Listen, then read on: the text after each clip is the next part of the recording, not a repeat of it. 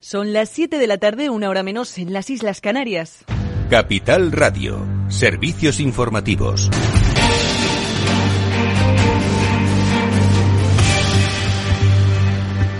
Muy buenas tardes. Naturgy y Argelia cierran el acuerdo para los nuevos precios de su contrato de gas natural para 2022. La energética española y la sociedad pública argelina Sonatrach pactan un nuevo precio más elevado que será de aplicación retroactiva para los volúmenes suministrados hasta finales de 2022. Las dos compañías continúan negociando en el marco de las cláusulas contractuales los precios aplicables a partir del 1 de enero de 2023. Acuerdos que en cualquier caso están sujetos a la ratificación por parte de las máximas autoridades gubernamentales argelinas. Ambas compañías son dos de los socios comerciales más antiguos en el aprovisionamiento de gas a Europa desde que firmaran su primer contrato en 1965, dos años pues de la creación de Sonatrach. Y unos 40 líderes europeos, entre ellos eh, Pedro Sánchez, se reúnen en Praga con el reto de consolidar una nueva comunidad política europea. Y es que además de los 27 participan Reino Unido, Ucrania, Turquía, Albania, Noruega o Azerbaiyán, pero también el emir de Qatar para hablar sobre seguridad energética y la guerra. Este nuevo formato parte de una idea del presidente francés Emmanuel Macron y se quiere celebrar dos veces al año. Fuentes comunitarias confían en que los participantes en esta cumbre apoyen la posición de la Unión Europea sobre las sanciones que ha impuesto a Rusia. En Praga, el presidente del gobierno, Pedro Sánchez, asegura que España apoya el octavo paquete de sanciones a Rusia porque da un nuevo mensaje de unidad. Sánchez respalda también las propuestas de la Comisión Europea para el mercado energético y concretamente el gas, ya que recoge muchas de las propuestas que España ha defendido antes, incluso del comienzo de la guerra. En primer lugar, de fijación de un precio tope al eh, gas, a todo el gas que importe la Unión Europea. En segundo lugar, las compras conjuntas y centralizadas de gas a terceros países. En tercer lugar, la reforma estructural del mercado de la electricidad. Y finalmente, todo lo que tiene que ver con la extensión de la fijación de un precio eh, al tope del gas que genere electricidad. Pero Rusia insiste en su advertencia, dejará de exportar petróleo a los países que no respeten los precios de mercado e intenten limitarlos. Así lo ha advertido su viceprimer ministro, Alexander Novak, al analizar las decisiones que pueden salir de la cumbre de Praga. Insiste en que solo suministrarán crudo a aquellos países que cumplan con los mecanismos de precios generados por el mercado, cortando el suministro a los que lo intervienen. Novak ha señalado que conduce al déficit, al incremento de los precios y que serán los consumidores los que paguen más por ello, además, Moscú prevé que se intensifique la asfixia de la economía rusa como consecuencia de las sanciones, por lo que.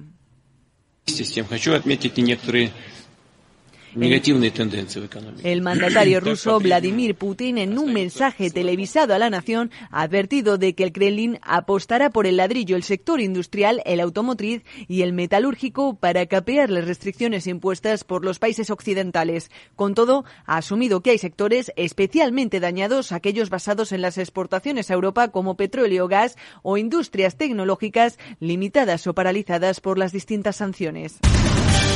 Al mismo tiempo que Estados Unidos expresa su decepción por la decisión de la OPEP de reducir su bombeo en dos millones de barriles diarios que equivalen al 2% de la oferta mundial de crudo y considera que es una medida cortoplacista. Arabia Saudí, potencia productora de crudo, ha insistido en que este será un movimiento positivo sin aclarar para quién, mientras el secretario de Estado de Estados Unidos, Anthony Blinken, asegura que su país está luchando por la paz entre los miembros de la OPEP.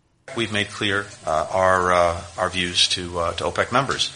We have a multiplicity of interests with regard to Saudi Arabia, uh, and I think the President laid those out uh, during his trip, uh, and they include everything from regional relationships, including improving relations between Arab countries and.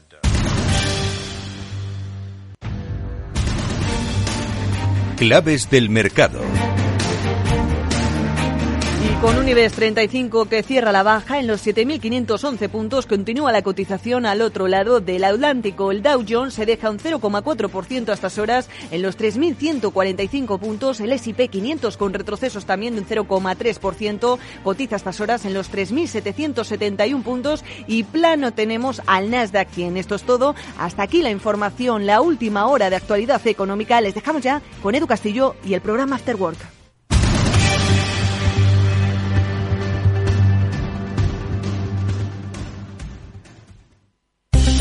Invierte en acciones o ETFs sin comisiones. Tesla, Netflix, Amazon, Banco Santander, Telefónica, miles de acciones de los 16 mayores mercados bursátiles del mundo. Cero euros de comisión hasta 100.000 euros de volumen mensual. Abre tu cuenta 100% online en solo 15 minutos. xtb.es. Riesgo 6 de 6. Este número es indicativo del riesgo del producto, siendo uno indicativo del menor riesgo y 6 del mayor riesgo. Escucha cada jueves, a partir de las 11 de la noche, en Líderes Globales, las entrevistas que Raúl Castro nos trae desde Florida. Personas inspiradoras de habla hispana que han destacado en sus actividades más allá de nuestras fronteras y que nos dejan sus enseñanzas y aprendizajes desde el punto de vista más personal. Líderes Globales, con Raúl Castro, en Capital Radio.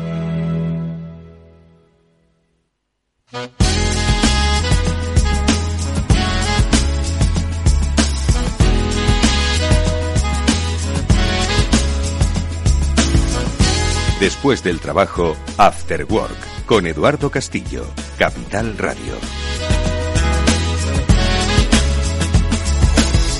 ¿Qué tal amigos? Muy buenas tardes, bienvenidos hoy al After Work de Capital Radio, que va a hablar de personas, ¿sí? Lo vamos a hacer en dos eh, momentos diferentes, pero que nos van a dar cuenta de cómo ahora mismo está cambiando la percepción de las empresas sobre precisamente lo más importante de sus negocios, que es el, eh, el, capital humano. Hoy vamos a hablar con una de las grandes compañías del sector de la comunicación, la publicidad y el marketing, nada menos que con el grupo WPP aquí en España, sobre cómo ellos entienden que hoy deben relacionarse las empresas con sus empleados, no solo con esa experiencia de empleados, sino pensar mucho más allá. Ha habido mucho aprendizaje a propósito de lo vivido en la pandemia y ellos, y además con un vínculo muy especial. El lunes se celebra el Día Internacional de la Salud Mental, pues han querido compartir hoy su tiempo con nosotros para reflexionar sobre lo que ellos creen que debe ser la mirada de las empresas hacia sus empleados pues en el momento presente que estamos viviendo. Bueno, pues esto será ahora enseguida. Saludaremos a eh, Javier Vidaurreta, que es el Chief People Officer de grupo WPP aquí en España, y con él hablaremos, como digo, de sobre cómo ellos ahora plantean esta relación con sus trabajadores. Luego eh, tendremos nuestro momento digital, que también tiene mucho que ver con estos cambios. Julián de Cabo, Víctor Magariño nos compartirán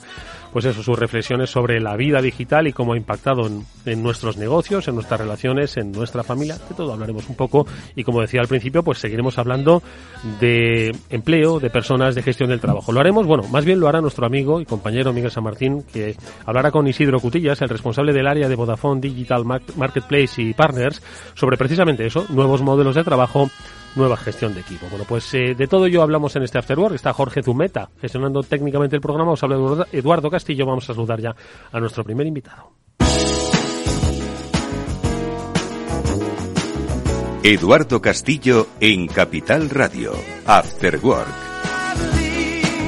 Bueno, estoy seguro de que en los últimos años habéis oído muchísimas eh, recomendaciones sobre cómo gestionar a vuestras personas dentro de lo que son las estrategias del management. Seguro que habéis oído hablar de coaching, habéis oído hablar de mindfulness. Estoy seguro de que mirabais con envidia esos futbolines que tenían en los Google Campus y muchas otras empresas. ¿Es esta la forma en la que queréis relacionaros con vuestros empleados? Puede que sea una. Bueno, pues hoy nosotros queremos abordar otra nueva forma de entender esa relación con los eh, eh, trabajadores de una empresa. Con la ayuda de Javier Vidorreta nos acompaña en este programa. Él es el Chief People Officer del grupo WPP. Javier, ¿qué tal? Buenas tardes, bienvenido. ¿Qué tal, Eduardo? Buenas tardes. Oye, eh, tanto ha cambiado, es que yo creo que cambian con mucha rapidez esas políticas de gestión de personas, ¿no? De hecho, tu propio cargo, ¿no? Eh, Chief People Officer. Quizás antes se hablaba de recursos humanos o antes se hablaba de gestión de personal. Hoy estamos hablando de Chief People, el responsable de personas, ¿no? De las personas, ¿no? Ya no es de recursos ni es de capital, sino de personas, ¿no? hay mucha mu mucha evolución y muy rápida evolución en este terreno. ¿eh? Sin duda, de hecho ya hemos llegado a ser responsables de felicidad de empleados, que es en realidad la esencia de nuestro rol y hemos dejado, hemos abandonado ese concepto, ese concepto industrial, ¿no? de regulación industrial, en la cual éramos responsables de las operaciones y nos hemos convertido en generadores de experiencias internas, que es el sueño de cualquier persona que trabaje en una corporación, el ser capaz de generar tantas experiencias relevantes como empleados tiene o empleadas tiene. Entonces, desde luego, la evolución está ahí. Bueno, pues vamos a saber cómo se trabaja en el, en el grupo WPP desde el final. ¿Por qué? Lo digo. El lunes decía que se, se celebra el Día Internacional de la Salud eh, mental. Es algo que pues ha emergido con muchísima fuerza, especialmente tras la pandemia, pero es una circunstancia que no solo se vive en los entornos familiares, sino que también se viven, obviamente, en los entornos profesionales. Empiezo por el final porque mañana el grupo WPP ha decidido pues que va a ser un día libre para que todos aquellos pues que quieran disfrutarlo puedan encontrar una mayor emocionalidad en su vida diaria, concilien, descansen, trabajen, piensen, reflexiones. Esto se ha llegado, ojalá lo tuviésemos todos mañana el día libre, quien, no, quien pudiera. Eh, entiendo que tras una serie de reflexiones sobre, oye, cómo nos debemos, cómo nos queremos relacionar con las personas que trabajan en nuestro, en nuestro entorno, en nuestro, en nuestro grupo, y cómo se llega a esto, Javier. Bueno, se llega a través de la flexibilidad, Eduardo. Yo creo que es un concepto que la pandemia ha puesto de moda, lo aplicamos, o, el uso racional o el uso popular del concepto se restringe a la jornada, pero la flexibilidad ha llegado en la forma de cobrar tu nómina, la flexibilidad ha llegado en la forma en la que quieres ordenar tu trabajo y la flexibilidad ha llegado al mundo de la salud mental y ha generado que el concepto de salud mental para una persona de distintas generaciones sea totalmente distinto. Es decir, habrá generaciones en las que siguen valorando antes hacías alusión al futbolín y la fruta libre en la oficina y habrá gente que quiere ir al gimnasio a las 11 de la mañana porque es lo que le hace feliz, ¿no? Y nuestra responsabilidad como tejido empresarial es atender y alimentar esas distintas experiencias y esas distintas concepciones del mundo de la salud. Todo a través de esa base o esa palanca de, la, de flexibilidad. ¿Cómo distinguir en estos tiempos rápidos el, el trigo de la paja? ¿Cómo distinguir que estamos viviendo pues una transformación real hacia la que nos dirigimos y no una moda pasajera, que muchas veces metemos modas, ¿no? Sobre todo cuando estamos hablando de gestión de personas. Sí, desde luego, bueno, las modas han estado ahí, o sea, surgieron en los 90 con la fruta y el fruta. Luego llegaron el, llegó el mindfulness y de repente nos pusimos a dar yoga en la oficina y ahora de repente el tener que coordinar e integrar vida personal y profesional genera un entorno totalmente diferente y se integra pues el gimnasio, se interesa, se interesa la asistencia mental, se integra dentro de ese programa de salud la, la, asistencia financiera, ¿no? Como cómo gestionar tus ingresos, que es una fuente de, de, ansiedad para mucha gente, y cómo llegar a fin de mes con estos ingresos y ordenarlos. Se integra, como te decía, la flexibilidad de salida, la flexibilidad de localización a la hora de trabajar y las áreas de recursos humanos, talento, felicidad, nos encargamos a dar distinto peso a esos elementos en función del perfil de empleado-empleada al que nos dirigimos. Y seguirá evolucionando. Cuando me sientes aquí dentro de un año y volvamos a hablar, habrá muerto la flexibilidad y ahora tendremos viajes estelares para trabajar en la oficina, no lo sé. Pero es verdad que es un concepto en el que estamos continuamente innovando. Y gracias a Dios, esperemos que siga siendo así, que las empresas sigamos buscando la fórmula mágica para, oye, alimentar esos entornos de, de, salud mental en las organizaciones. Oye, ahí, vosotros seguís experimentando, buscando porque os atrevéis, pero hay todavía muchas empresas que no se atreven. ¿Por qué no se atreven? ¿Qué, qué no le ven? ¿Qué se están perdiendo? Bueno, no se atreven porque están ancladas en paradigmas del pasado. Es decir, si cuidas, ayer lo, lo comentábamos en un foro similar a este, si cuidas de tu familia, si tú te cuidas, si cuidas de tu gente, si cuidas de tus amigos, ¿cómo vas a cuidar de tus empleados? Y son para compañías como la nuestra, ¿no?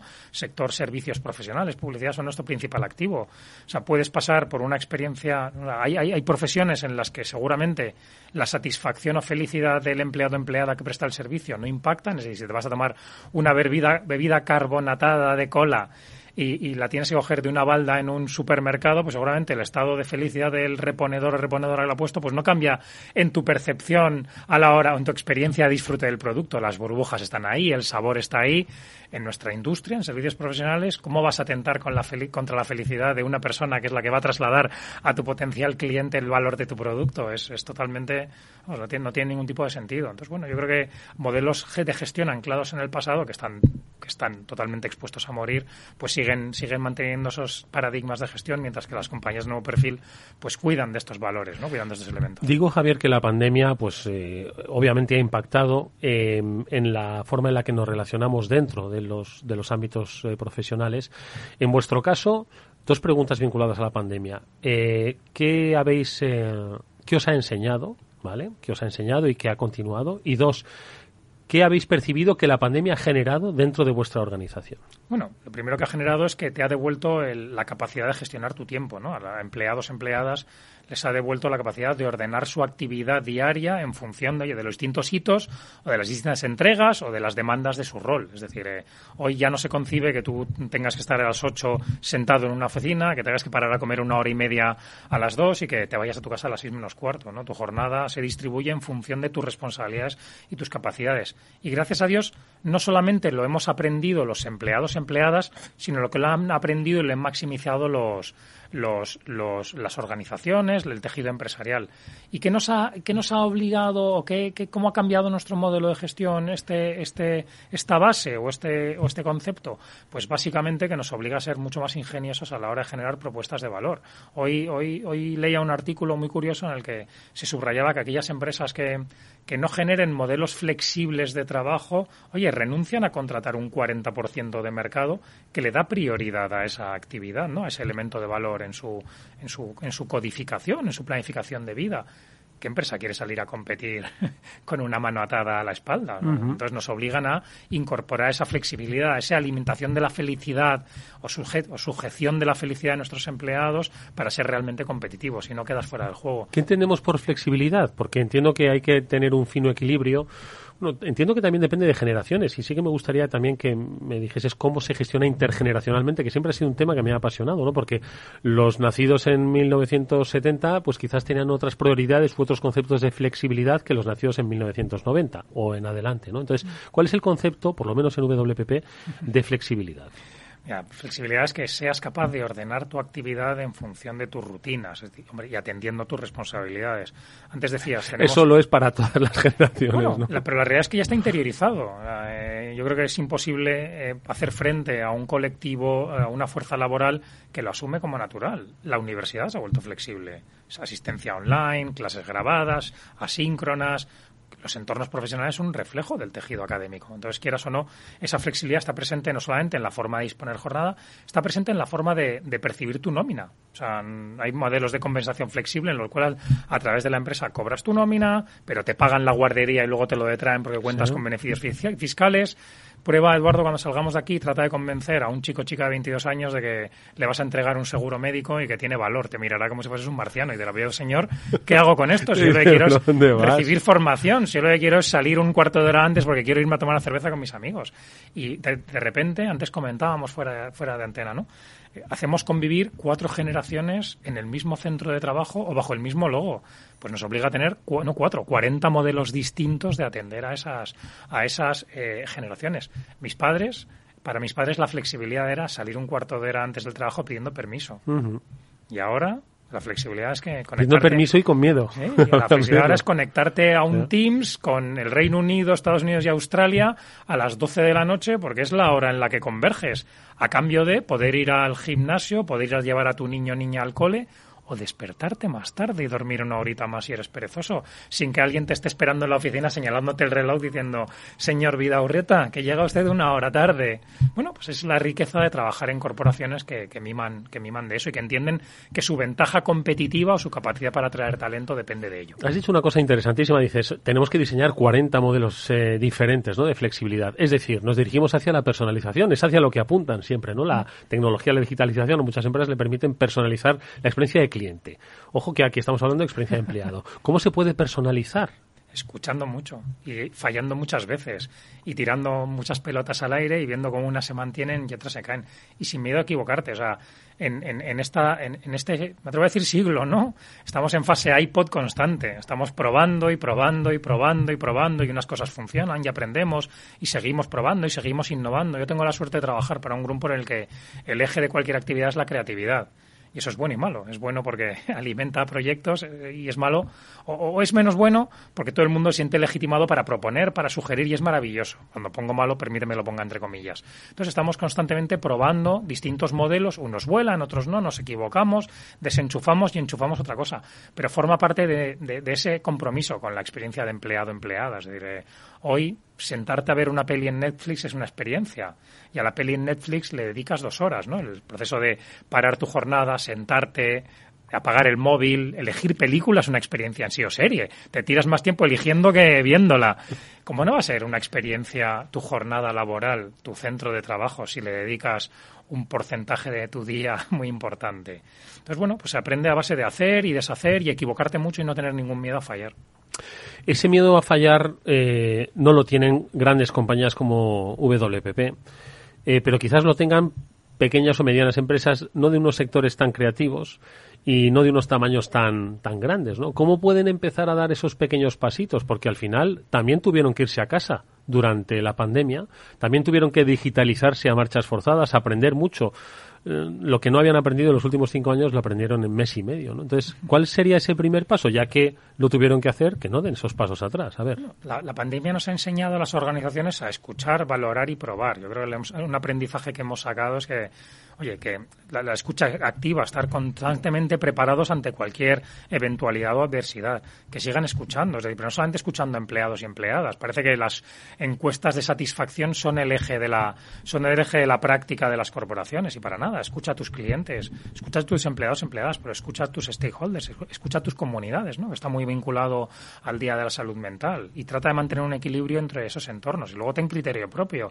Hemos hablado de, experiencia, Eduardo, pero eh, déjame subrayar un concepto que está en el polo opuesto y que es una práctica común de diferenciación. O sea, aprende a, identificar dónde quieres estar y qué te hace distinto para todas las compañías que componen tu, industria. Capital Radio seguramente tenga una propuesta de valor y un posicionamiento totalmente distinto a otras compañías con las que compartís actividad. Y claramente el dotar a tu, experiencia, a tu marca, de una identidad propia es algo que, bueno, que yo creo que no sé si garantiza el éxito, pero nos acerca. Hoy hablemos de salud mental, no solo por eh, esta eh, celebración el próximo lunes y el, eh, una especie de efecto ¿no? que ha tenido eh, pues en los trabajadores de WPP, sino de la salud mental en el trabajo. Yo creo que es un, un melón que no se había abierto nunca. Si había hablado de salud física, pues uno pues se puede encontrar mejor o peor, tiene una baja, en fin, siempre se habría se había circunscrito a aspectos puramente pues médicos físicos, ¿no?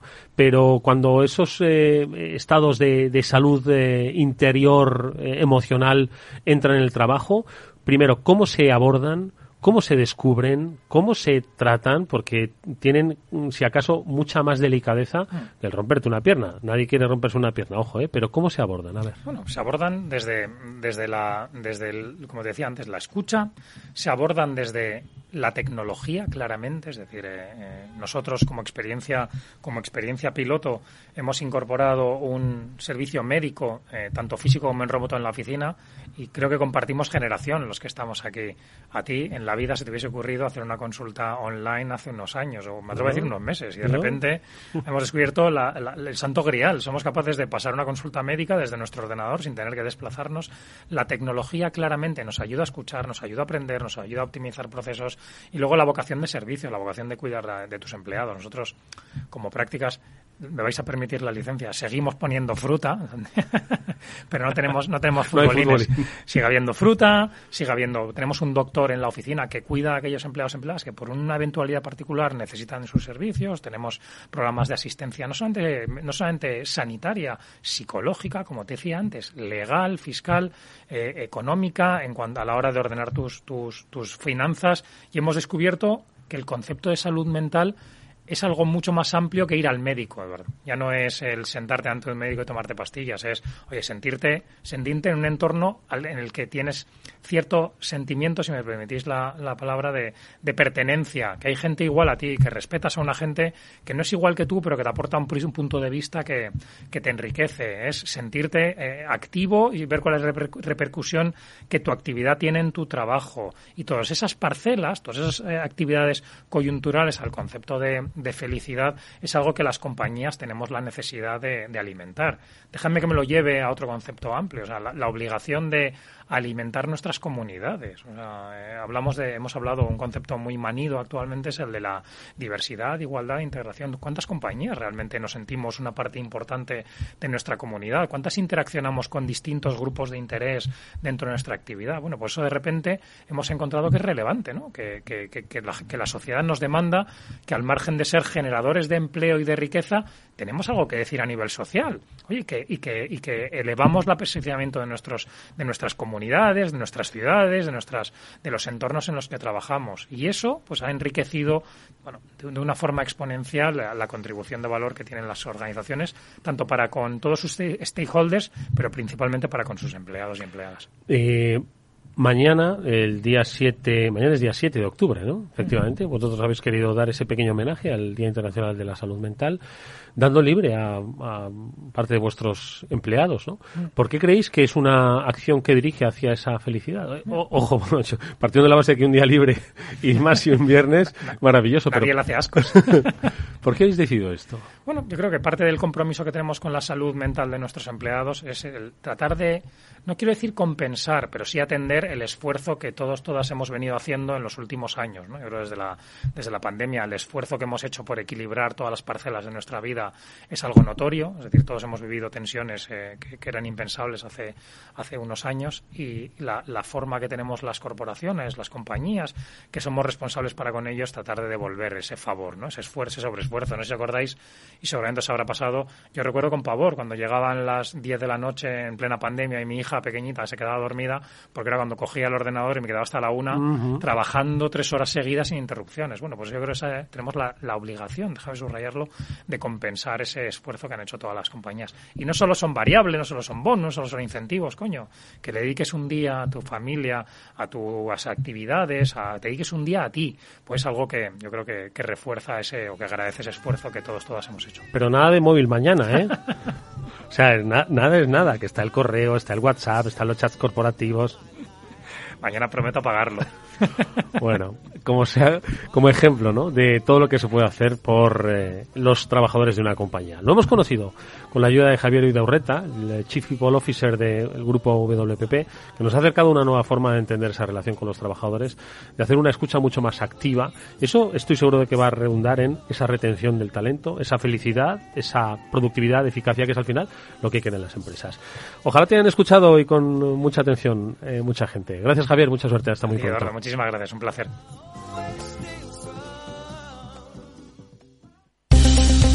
Vamos con un consejo. Si inviertes en bolsa, esto te va a interesar. XTB tiene la mejor tarifa para comprar y vender acciones y ETFs cero comisiones hasta 100.000 euros de nominal. Si inviertes en bolsa o quieres empezar, más sencillo e imposible. Entras en xtb.es, abres una cuenta online y en menos de 15 minutos compras y vendes acciones con cero comisiones, con atención al cliente en castellano y disponible las 24 horas al día. ¿A qué estás esperando? Ya son más de 450.000 clientes los que confían en xtb.es. Riesgo 6 de 6. Este número es indicativo del riesgo del producto, siendo uno indicativo del menor riesgo y 6 del mayor riesgo.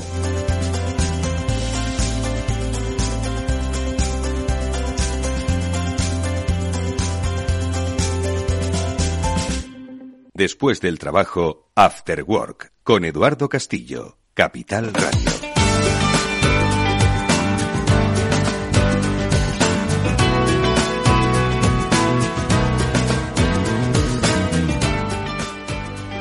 Ya están con nosotros Julián de Cabo, Víctor Mareño. Me hubiese gustado eh, estar con ellos el martes, pero bueno, al final la noticia tampoco ha dado mucho más de sí. Y es que seguro que lo vamos a comentar 30 segundos, porque poco más podemos comentar de aquello de que finalmente Elon Musk pues va a comprar Twitter. Julián de Cabo, ¿cómo estás? Buenas tardes. Fue aburrido de Elon Musk, de Twitter y de algunas cosas que son como la pesadilla recurrente del verano. Sí, son un poco aburridas, la verdad. Sí, son aburridas. Víctor Magariño, ¿cómo estás tú? Hola Eduardo, Julián y resto de audiencia. Pues bien, bien, efectivamente saltó la noticia y ahora parece ser que sí que lo va a comprar. O sea que, bueno, eh, como dices tú, Eduardo, comentarlo y, poco más, ¿no? Vamos a temas quizá más interesantes.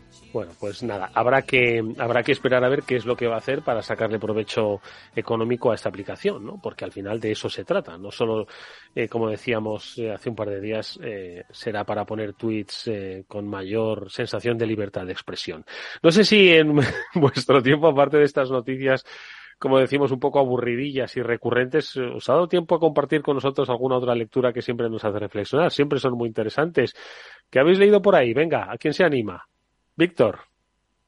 Pues, eh, pues sí, la, verdad que eh, siempre intentando leer un montón eh, y, bueno, yo no sé si soy yo o qué, pero para en mi vida todo es inteligencia artificial y todo es cloud computing. no sé, no sé si es que ya los algoritmos ya me tienen completamente fichado, Pero bueno, entre, entre todo lo que lees, y ya hace, hace ya años que es imposible leer todo lo que cae eh, sobre inteligencia artificial, eh, he leído una cosa eh, que me ha parecido interesante, curiosa y que puede interesar a, a los oyentes, ¿no? Y es que el primer actor vivo que ha vendido sus derechos de imagen virtual, artificial, a una compañía de inteligencia artificial. No sé si con este titular. A ver, a ver, a ver. Es decir, el primer actor vivo que ha vendido sus derechos de imagen virtuales. A, un, a una compañía que genera inteligencia artificial, es decir, que va a generar imágenes con su, cara, cara, y su cuerpo eh, y este actor es ni más ni menos que Bruce Willis, que es un actor muy, muy conocido.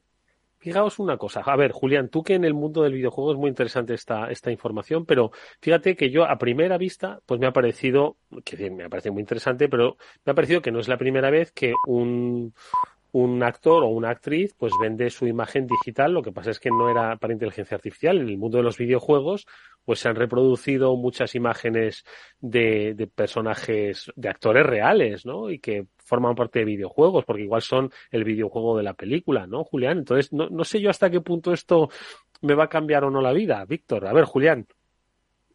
A ver, Eduardo, yo, eh, esto puede ser un pequeño lío, porque tenemos casos de, de, la historia ir en un sentido y en el contrario. O sea, fíjate que ya hubo momentos en que Lara Croft, que era un personaje de videojuego, que era Tom Raider, terminó por pasar a la pantalla real, a la del cine, de la mano de la actriz de turno, y no sé yo si alguien le pidió royalties a alguien a cambio de esa presencia, ¿no?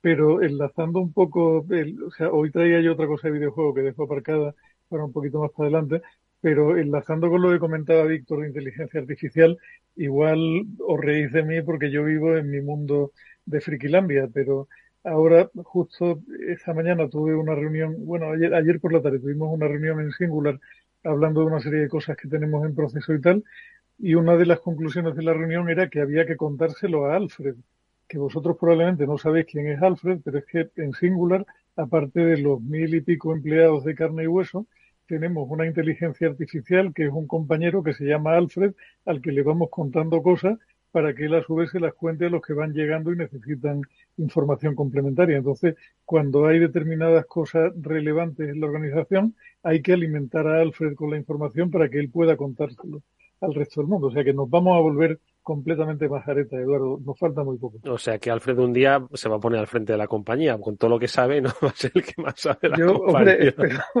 eh, espero que no y supongo que José Luis tampoco tendrá particular ilusión en que lo haga, pero no es descartable. Oye, entonces, Víctor, yo en alguna en alguna clase que he dado sobre fake news y sobre cómo pues eh, se pueden crear perfiles falsos, pues ya desde hace muchos años se, ahí la inteligencia artificial puede crear rostros humanos eh, con aspecto absolutamente humano, una fotografía a, a, partir de que no existen, ¿no? Porque son a partir de eh, muestras y rasgos aleatorios de miles de humanos, ¿no? Y entonces, pues tú ves a un tipo al que le, le atribuyes incluso una personalidad, ¿no? Pero que resulta que es una, es una, es una inteligencia artificial. Entonces, esto entiendo que es la posibilidad de crear, pues, a Bruce Willis en real, ¿no? Pero es una inteligencia artificial, es decir, es un es un virtual, pero es real. Claro. ¿No? Claro, claro. Efectivamente, como, como decíais los dos, eh, hemos visto ya en películas algún actor recreado eh, y, y, no es novedad, pero la, la, principal novedad en este caso es que es un actor vivo que, eh, como sabéis, recientemente ha declarado que se retiraba por un problema cognitivo de salud que le impedía seguir actuando y que de esta manera pues se puede de alguna manera perpetuar, ¿no? Y ha vendido todo, digamos que esto es como cuando los músicos venden todos los derechos de, las canciones históricas, pues esto es igual. Todos los derechos futuros sobre su imagen eh, los ha cedido a esta, se llama, además es muy gracioso el nombre de la compañía, se llama Deep Cake. Deep de, de Fake, pero Deep Cake, ¿no?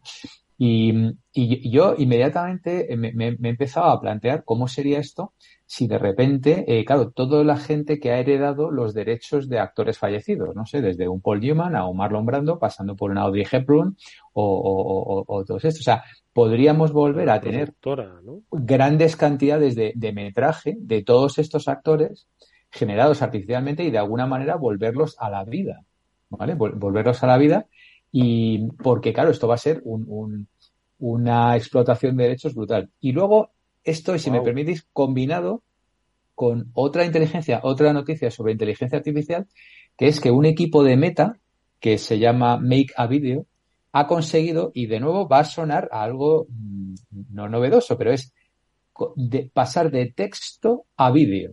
Es decir, hablarle a una inteligencia artificial y que te genere un videoclip que ahora mismo eh, dura cinco segundos y no tiene sonido, pero que obviamente en el futuro irá mejorando. ¿no? Entonces, eh, hay ejemplos ya por ahí, eh, luego si queréis os lo, paso, que tú le hablas a una inteligencia artificial y le dices, pues quiero un caballo corriendo por la playa y automáticamente te genera un vídeo. Ya, ya, sé que ya se generan imágenes, pero esto, generar un vídeo no tiene nada que ver, es mucho más complicado. entonces, imagínate, claro, generar películas hablado, es decir, quiero a Bruce Willis saltando una valla, no sé qué, y de repente, ¡pum! una inteligencia artificial te genera Bruce saltando una valla o, lo que sea, ¿no? Entonces, ambas cosas eh, combinadas, pues me, ha llevado a, realmente decir, oye, es, que esto puede ser mm, revolución. yo tengo un hijo que está estudiando cine, ¿sabes? Entonces digo, oye, lo primero que he hecho es le paso la, la, noticia. Digo, oye, mira, de momento chútatela y, vete pensando qué, puedes hacer con esto, ¿sabes? Julián, pues mira, a ver, eh, primer punto que igual algún oyente incluso lo recuerda. No es el primer lío digital que tiene Bruce Willis. Bruce Willis se metió hace años en un pleito que no sé si habrá terminado ya o cómo habrá terminado con Apple por la propiedad de sus canciones. Porque él se apuntó al iTunes, no me preguntéis qué modelo, al iTunes no sé qué, que le permitía subir su música a Internet y pretendía que sus derechos musicales fueran heredados por su hijo y Apple en las condiciones legales había establecido una cláusula que decía que no podían ser objeto de herencia los derechos de esas canciones o no sé qué historia y Willy se metió en un pleito a cuenta de esto, que es sorprendente, ¿no? Y esta semana también ha habido algún comentario, porque fíjate, Víctor, que, que esto arranca ya más atrás y yo creo que lo vamos a ir viendo muy hacia adelante y de nuevo no tenemos respuesta ninguna, Igual recordáis que ya hubo un anuncio donde se utilizaba la imagen de Lola Flores, eh, que había muerto hace muchísimo tiempo, hicieron una especie de remedio de, Lola Flores y estaba viendo una cierta polémica esta semana en torno a la utilización por parte de una agencia publicitaria que se llama Ogilvy de la imagen, en este caso del audio, del Fari, que es una persona ya muerta, con una entrevista que es la del hombre blandengue, una entrevista muy célebre, que ahora se está utilizando para un serial de anuncios en televisión. Sí, el Ministerio de Igualdad y tal, sí. Esto es una, una de estas cosas en las que invertimos el dinero que nos sobra chorros por todos lados. ¿no? Exactamente. Entonces, hay, hay una cierta polémica con esto porque dice, o sea, hay, hay, es lícito probablemente lo sea, pero es ético utilizar un corte específico que representaba la opinión de una persona hace un montón de tiempo que ha muerto y ponerla como ejemplo para denigrar su memoria, eso, eso atenta o no contra el derecho al honor del Fari y quién tiene la posibilidad de representar al Fari. No lo sé, o sea, esto, esto es como la, al final vamos a inventar la máquina del tiempo a base de, falsificaciones de audio-vídeo. Ya se está inventando, ¿eh? La máquina del tiempo, ¿eh? Sí, sí, sí. Solo de una manera. Estamos en ello, Eduardo. a golpe de, a golpe de decreto.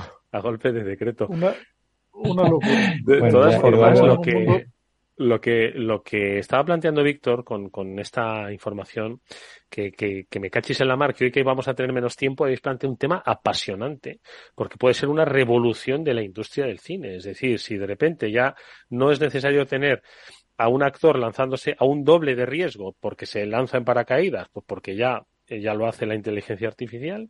Es más, ni siquiera necesitamos al actor ya eh, en eh, 11 semanas en Botswana eh, sudando la gota gorda porque ya necesitamos al guionista, que sea un guionista más o menos mm, listo y que la inteligencia artificial reproduzca. No necesitamos al montador, bueno, al montador sí, pero igual es que te cargas a la mitad del, del, de las necesidades de producción y estás produciendo series como churros. Si ya lo hacen, imagínate cómo sería. Esto está, está tierno todavía, lo, de, lo del texto a vídeo está tierno porque eh, tiene una complejidad muy, potente, ¿no? Lo de predecir cómo se va a comportar un píxel en vídeo utilizando inteligencia artificial, ni siquiera con el aprendizaje supervisado o reforzado con las que hemos hablado aquí, las famosas GAN, ¿no? Las Generative Adversarial Networks y tal, pues incluso con esto es muy complicado.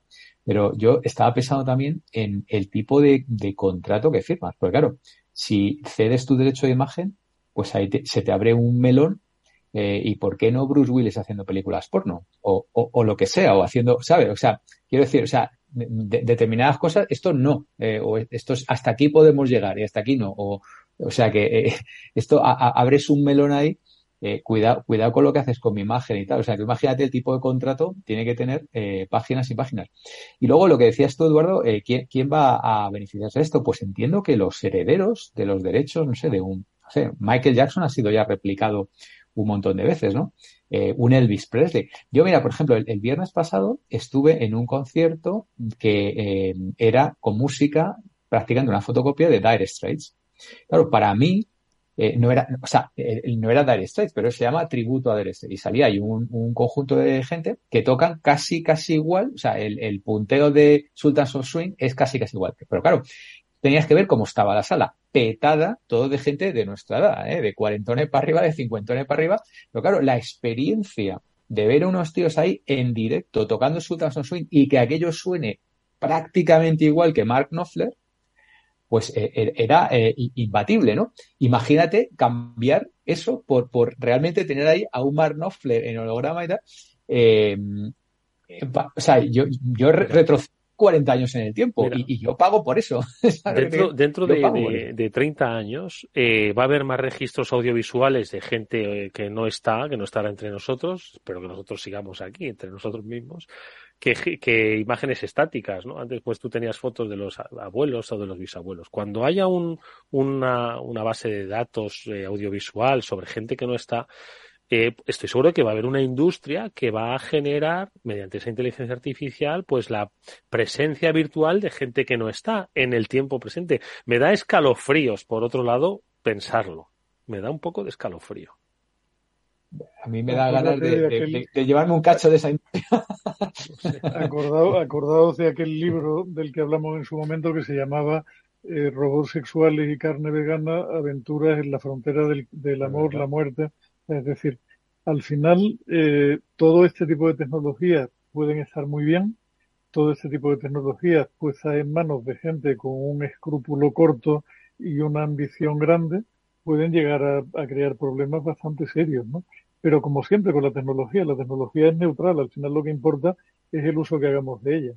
Pero, pero la verdad es que te da que pensar, ¿no? Porque, o sea, yo hace, hace tiempo me tocó recopilar los poquísimos fragmentos de vídeo en que salía mi padre para un montaje que hicimos al cabo de X años de haber muerto y tal. Y de mi padre hay muy poca película y su voz se oye muy pocas veces y, de una manera muy, muy corta. Probablemente el día que yo muera habrá muchos más cortes sobre mí que permitirán a cualquiera hacer casi cualquier cosa donde yo ande por aquí refrescando las imbecilidades que he dicho cuando todavía estaba estropeando el planeta.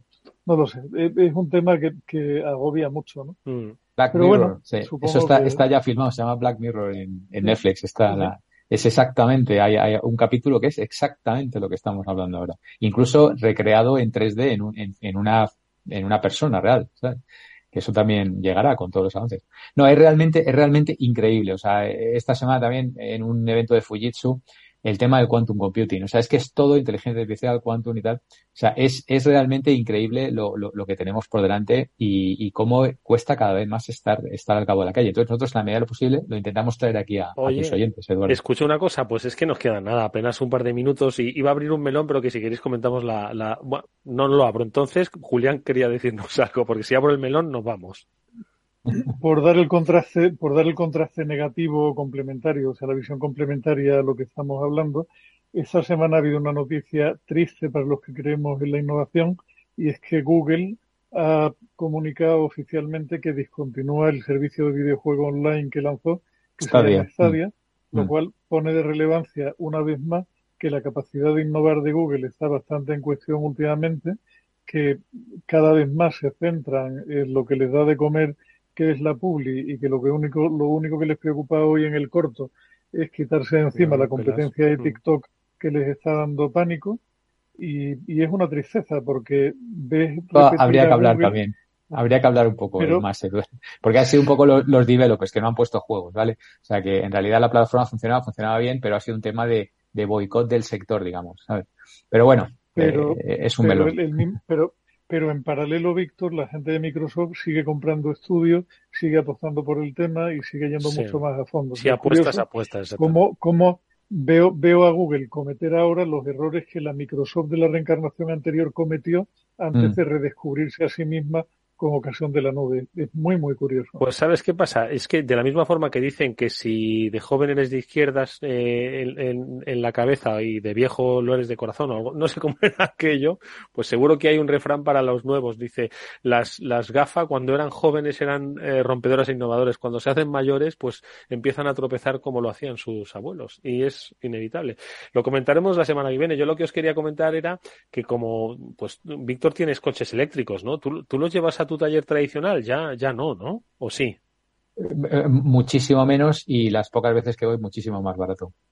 Pues eh, de, eso me gustaría hablar. ¿De dónde vamos a llevar ahora mismo? ¿Qué va a pasar con los talleres? Que esos tienen poca realidad virtual y mucho de grasa todavía cuando tengamos el parque lleno de vehículos eléctricos. Amigos, ha sido corto, pero me, voy con, muchas cosas en las que pensar. Seguro que la semana que viene le damos más, más vueltas. Víctor Magariño, Julián de Cabo, muchísimas gracias. Un placer. Un placer. Nos vemos la semana que viene. Adiós. Después del trabajo, After Work, con Eduardo Castillo, Capital Radio. El teletrabajo eh, vino para quedarse, no está. ¿Cómo puede aplicarlo la pyme? ¿Qué beneficios eh, puede sacar eh, de ello? Así que vamos a hablar en los próximos minutos de las oportunidades que da Vodafone Empresas dentro de su papel como agente digitalizador, pues para implementar el teletrabajo, que se puedan beneficiar, que sea efectivo. Y lo vamos a hablar con Isidro Cunillas. Él es el responsable del área de Vodafone Digital Marketplace y Partners. ¿Qué tal, eh, Isidro? Muchas gracias por acompañarnos. Unos minutos, ¿cómo estamos? Hola, buenos días. Muchas gracias por invitarnos. Pues eh, vamos a hablar de eso de que comentaba yo. La pandemia trajo eh, lo que alguien lo conocía, alguien no, que era el teletrabajo, pero sobre todo eh, lo que ha reflejado es la importancia de la tecnología, que es eh, clave para esa digitalización, para la transformación digital. Eh, ¿Cómo están las pymes? ¿Están tecnológicamente preparadas o todavía queda camino por recorrer?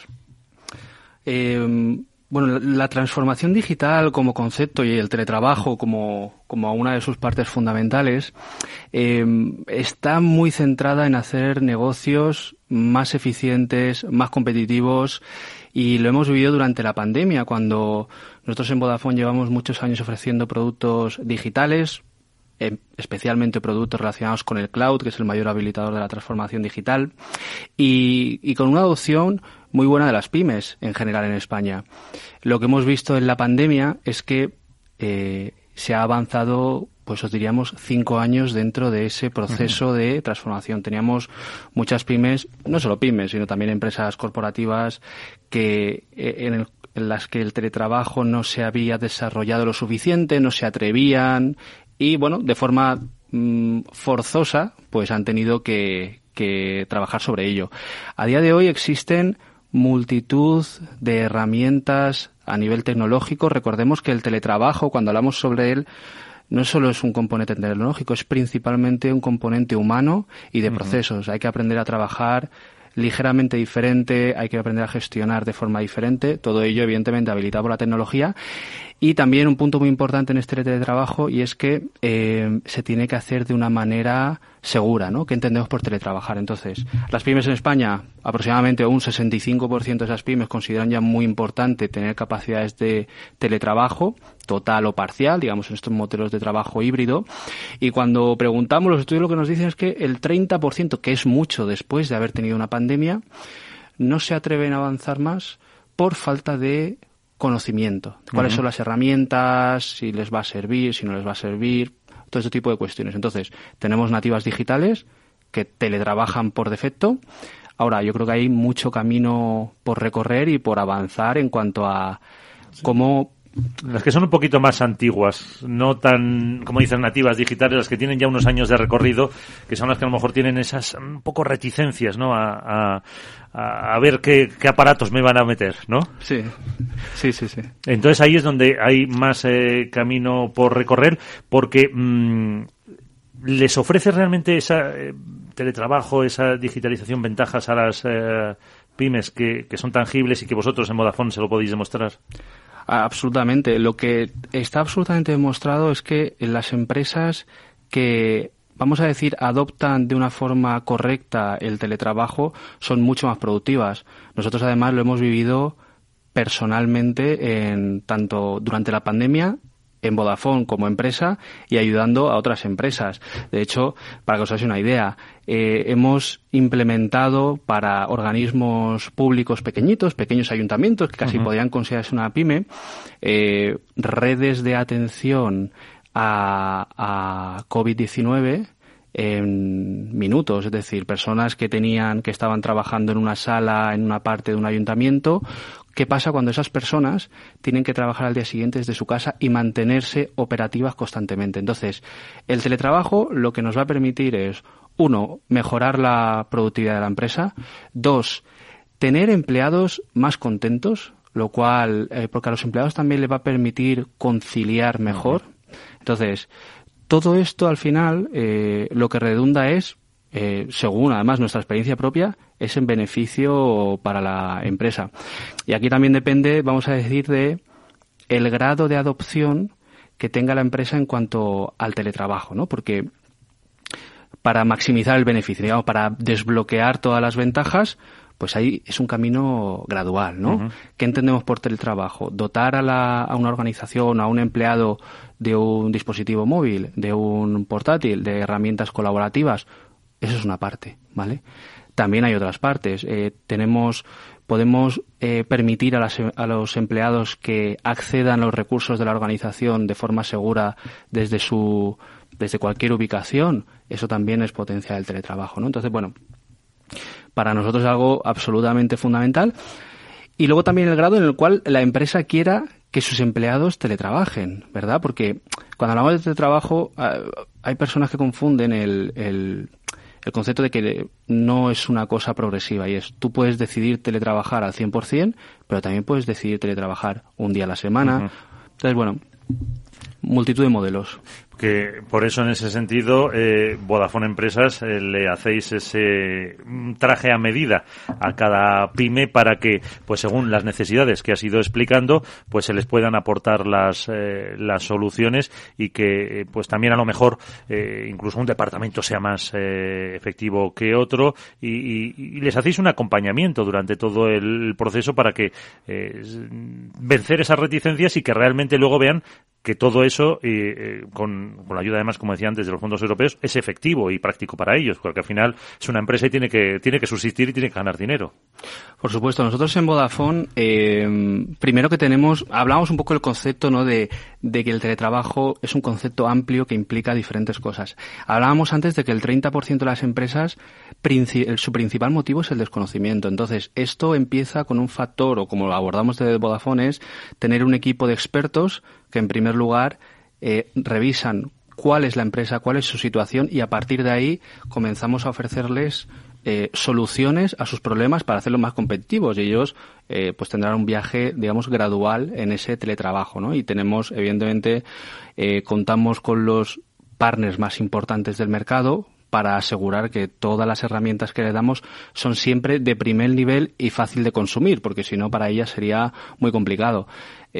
Hacerlo también por sectores, por departamentos, digamos que es lo que enfocamos.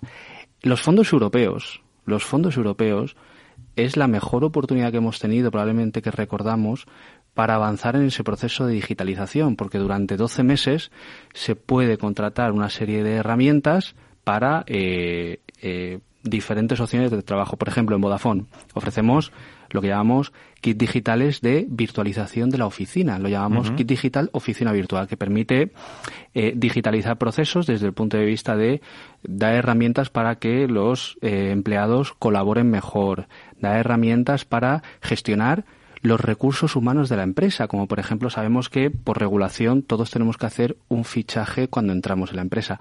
Hay empresas que solo hacen en papel, bueno, como mejor se han podido adaptar. Nosotros también incluimos ahí herramientas digitales para que se pueda hacer de un móvil, para que se pueda eh, controlar todo, todo esto. Entonces, ¿cuál es la ventaja del fondo, del, de los fondos europeos? probar estos servicios, tener un asesoramiento, algo absolutamente humano de acompañamiento, de implantación del servicio, mantenimiento 24 por 7 y tienen 12 meses eh, Claro, porque sin, vuestra ayuda en ese sentido, eh, pues muchas pymes, mm, a lo mejor la burocracia, papeleos, procesos, desconocimiento, pues les sería imposible y, gracias pues a lo que ahí podéis aportar en Vodafone Empresas, pues eh, lo pueden hacer eh, y, conseguir ese mm, dinero. Con, esas soluciones de, que, que ofrecéis, también hay mm, departamentos que se vean más beneficiados que otros, por ejemplo, para dar una pista. Pues a ver, eh, yo creo que a nivel de teletrabajo, digamos que exceptuando un departamento que se dedique a hacer eh, a generar productos y tenga que estar dentro de una cadena de producción donde tenga que estar presencialmente, etcétera, todo el resto de departamentos se van a beneficiar de ello. Un departamento eh, hablamos un departamento financiero, un departamento de marketing, todo ese trabajo se puede hacer siempre teletrabajando. Hablábamos antes de incluso departamentos de eh, atención al cliente que lo que hacen es teletrabajar desde casa y hacer la atención al cliente desde allí. ¿Eso qué implicaría? Para un poco para que nos entiendan, eh, tendrían tendríamos que dotar a la empresa de una serie de herramientas para que puedan teletrabajar entre los propios empleados, para que puedan generar documentación, eh, por supuesto, aplicaciones para que puedan acceder de forma remota y de forma segura. Entonces, nosotros, por un lado, damos nuestro kit de oficina virtual que impacta en todas las áreas de la empresa. Para aquellas personas que tengan que acceder desde casa a recursos de la organización, tenemos también un kit digital, ofrecemos a nuestros clientes de comunicaciones seguras, que les permiten acceder de forma segura y remota eh, a esos recursos, con lo cual todas las áreas de la organización se ven igual de impactadas, bueno, a excepción de las que tengan que hacer algo productivo la empresa. Pues eh, ahí están los ejemplos prácticos que nos eh, ofrecen Vodafone Empresas eh, para llevar a cabo esa digitalización de las pymes y conseguir más eficiencias. Isidro Cunillas, responsable del área de Vodafone Digital Marketplace y Partner, muchísimas gracias por darnos todas estas pistas y hasta una próxima ocasión. Muchas gracias. Muy buenas, mi nombre es Sergio Fernández y estoy aquí para invitarte al primer programa de criptomonedas de la radio española. ¿Quieres saber qué es un Bitcoin? ¿Qué es esto de Cardano, Solana, Ethereum? Todo esto te lo vamos a contar en Cripto Capital de lunes a jueves de aquí en Capital Radio. ¿Qué es ir más allá? Con Arval podrás llegar donde te propongas de la forma más sostenible y darle a tu empresa todas las soluciones de movilidad que necesite, asesorando con las mejores opciones de movilidad para las distintas necesidades de tu flota, con vehículos electrificados, bicicletas, coche compartido. Arval, la transición energética arranca aquí. Más información en arval.es. Si te gusta el pádel, en Capital Radio tenemos tu espacio. Todos los martes, a partir de las diez y media de la noche, saltamos a la pista para contarte la actualidad del World Padel Tour, los torneos amateur, las novedades de las marcas y toda la actualidad relacionada con el segundo deporte más practicado de España. Esto es Padel, los martes a las diez y media de la noche en Capital Radio.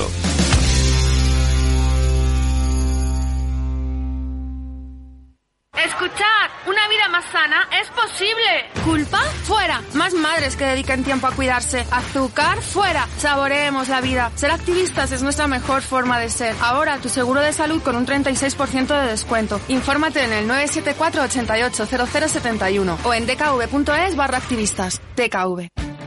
Esto te estás perdiendo si no escuchas a Arbiza en Mercado Abierto.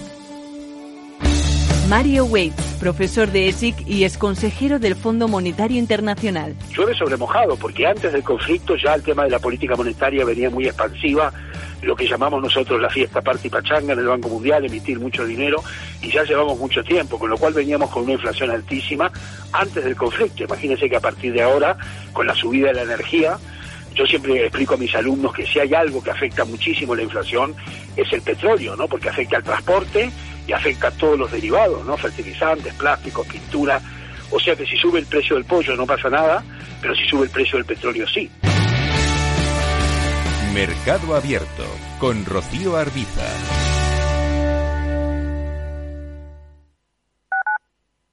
Capital Radio. Si buscas una profesión con mucho futuro, puedes inventar una máquina del tiempo. O puedes formarte en tecnologías de la información y las comunicaciones en el Centro de Referencia Nacional de Getafe, con cursos gratuitos adaptados al mercado laboral y con alta empleabilidad. Empléate a fondo con los cursos de formación profesional para el empleo de la Comunidad de Madrid. Más información en el 012 o en tu oficina de empleo. Financiado por el Ministerio de Educación y Formación Profesional. Comunidad de Madrid. Esto te estás perdiendo si no escuchas a Rocío Arbiza en Mercado Abierto. Albert Triola, consejero delegado de Oracle. Yo suelo decir que la digitalización es el plan de pensiones de las compañías y las empresas, con lo cual eso va a llevar a que las compañías van a comprar más software. Mercado Abierto con Rocío Arbiza.